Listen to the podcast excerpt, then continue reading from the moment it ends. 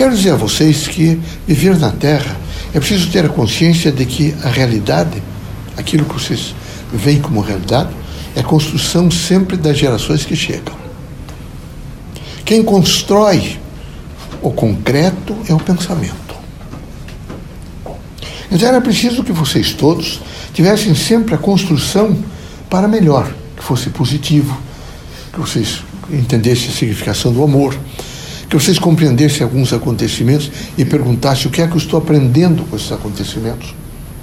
Que vocês entendessem a significação, vejo, dessas dimensões diversificadas, a diversidade na Terra, para que vocês possam alcançar e administrar bem a adversidade, que há muita adversidade. Há sofrimentos, angústias, misérias. Vocês hoje tomaram conhecimento, por exemplo, as redes de televisão, dessas, dessa tragédia em São Paulo. É uma tragédia. É evidente que é uma tragédia. Isso não tem justificativo. Isso são estados, evidentemente, mentais, com fluidos extremamente perversos, que há um plasma perverso através do pensamento nos centros urbanos, plasma de droga, plasma de homicídios, de assassinatos, plasma sempre em torno de poder e de dinheiro, que fica pairando e às vezes atinge algumas pessoas, elas imediatamente ficam desarvoradas, ficam angustiadas e cometem os crimes mais hediondos que vocês possam imaginar. Então é preciso, nesse momento, que vocês estejam sempre guarnecidos pelo processo da prece. Quando eu digo processo da prece, eu não estou pedindo para vocês que vocês fiquem genuflexório, que vocês fiquem repetindo quilômetros de prece, não. Mas que seja alguma coisa muito sentido. É preciso, mais do que nunca, vocês tenham consciência de que há uma centelha do Criador em cada um de nós. E que, naquele momento da prece, vocês é como se levantassem um telefone e comunicassem efetivamente com forças positivas do bem, do universo, para, eh, nesse momento, eivar o universo e particularmente a Terra com momentos novos. Esse início de século, de milênio, sempre foi assim ao longo desses últimos séculos. E é preciso que haja uma, uma resposta positiva.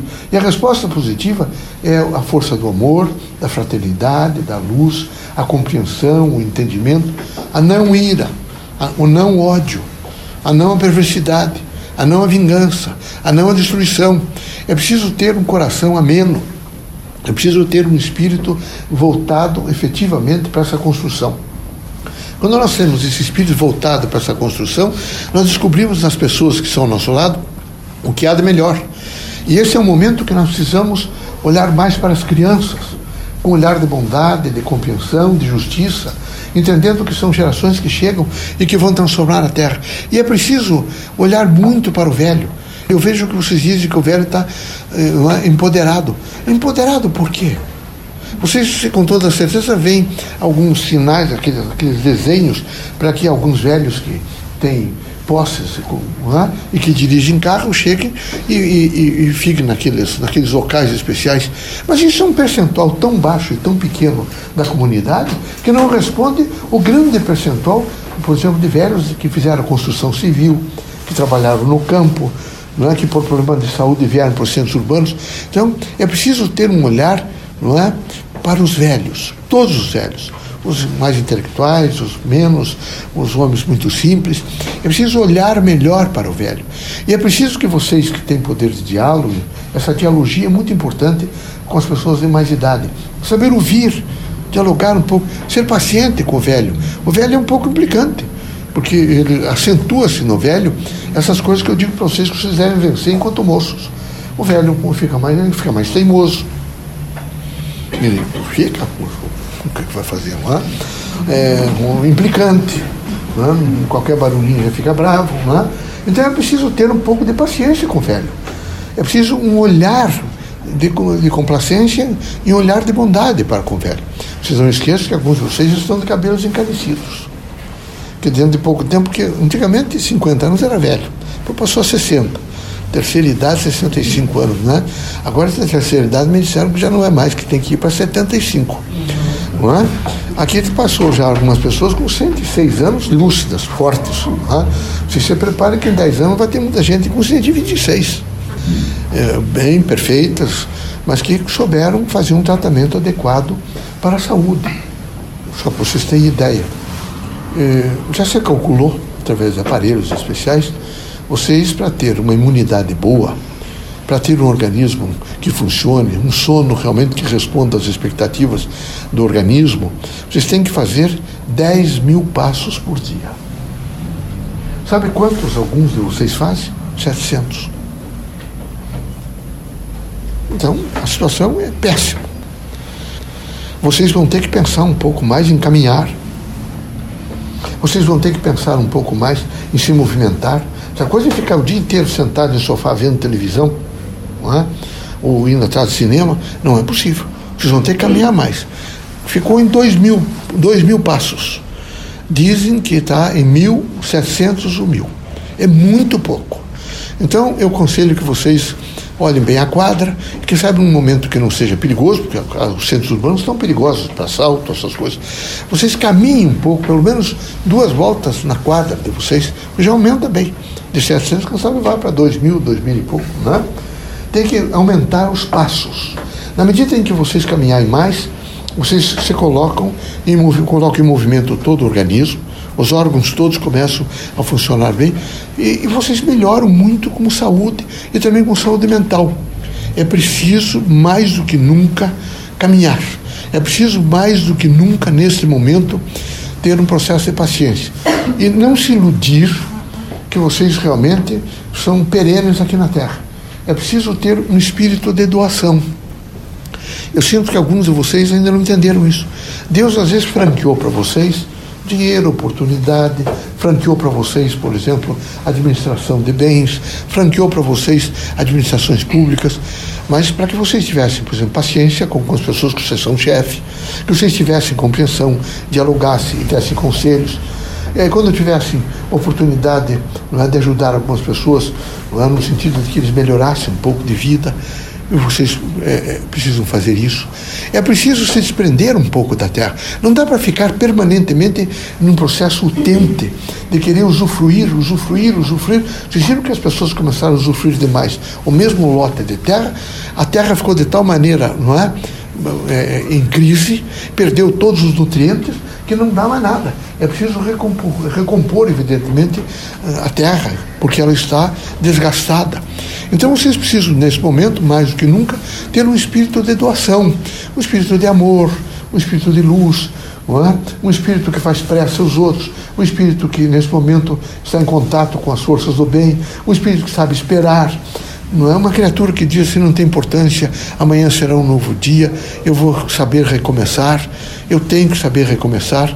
É, não propalar de maneira nenhuma coisas que possam denegrir a imagem, a honra, a dignidade, o trabalho, a virtude, o processo de vida do homem. Vocês estão com esses aparelhos de internet, isso tem destruído uma parte da humanidade. Vocês sabem disso. Todos os dias é um movimento extraordinário de destruição. Isso vai passar. É um primeiro momento numa, de uma alegria de um acontecimento e de um poder de comunicação. Como vocês estão muito isolados, é preciso se comunicar. E vocês estão aderindo a essa comunicação eletrônica. Não é? Vocês, quando pensar e olharem para o universo, eu vi uma conferência de Santiago Green que ele dizia: vocês olhem para o universo e imaginam um universo mecânico. Eu olho para o universo e vejo o universo do pensamento. Ele diz: o universo é pensamento. E não é mecânico. Então imagine que vocês todos precisariam, nesse momento, ter uma força de pensamento positiva para ajudar a se transformar para melhor. E se transformou para melhor. Tem coisas boas. Tem coisas negativas porque há irmãos nossos que são renitentes, são criaturas que pensam só no poder, no dinheiro, nas, na, na, nas drogas, na dependência química, nos vícios, na dimensão do sexo. E estes, evidentemente, pervertem um pouco outras pessoas, destroem é, ilusões, rompem equilíbrio é, e criam grandes desajustes sociais. Os espiritistas né, devem ser vigilantes do bem. Eles devem estar permanentemente fazendo a vigiliatura do bem. E para que isso aconteça, é preciso ter autoconhecimento. Como é que eu sou? Qual é a minha proposta de vida? O que é que eu quero? Então façam todos os dias essas interrogações, essa dimensão de vida e vejam se vocês estão caminhando nos objetivos que vocês realmente se, estão querendo se determinar. Deus os abençoe, Jesus os ilumine, que vocês sejam muito fortes, corajosos íntegros, probos e que procurem, acima de tudo, a força do amor. O amor é um antídoto contra todos os males, não é? É a luz do universo, não é? É a luz em todos os caminhos do homem. É, por exemplo, o poder de saber esperar. É a dimensão da fraternidade. É realmente todo o poder de renúncia e toda a caridade do mundo. Portanto, é preciso desenvolver a potencialidade do amor. Espero que vocês todos o façam, que nunca vocês vão se arrepender. Bom, muita paz, serenidade, luz. Estamos juntos, estou com vocês. Vamos fazer um grande trabalho.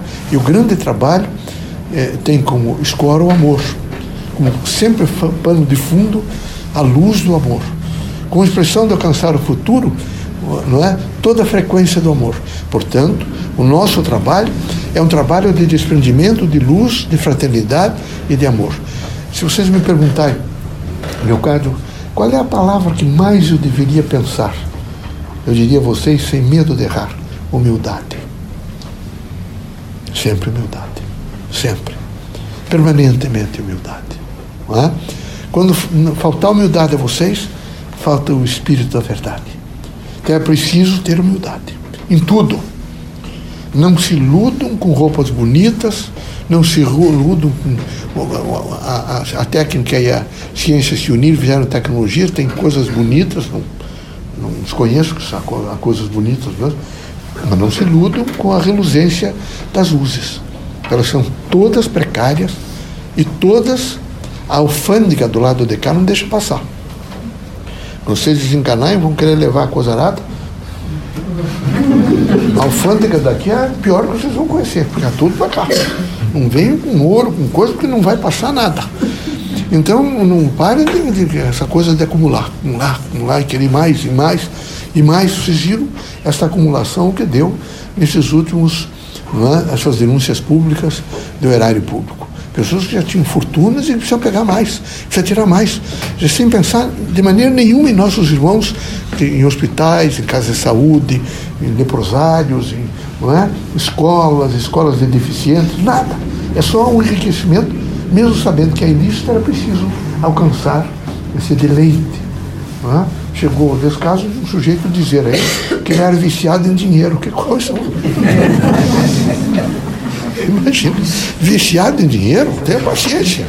Não é? Isso é um, deboche até. Um povo brasileiro pobre, não é? de tanga, de chinelinho. No Paranaguá eu vejo cada vez, é terrível, as ilhas são terríveis. Então a gente precisa realmente, né? Os centros espíritas são luz na escuridão, porque é a luz do amor. Sejam felizes. Trabalho.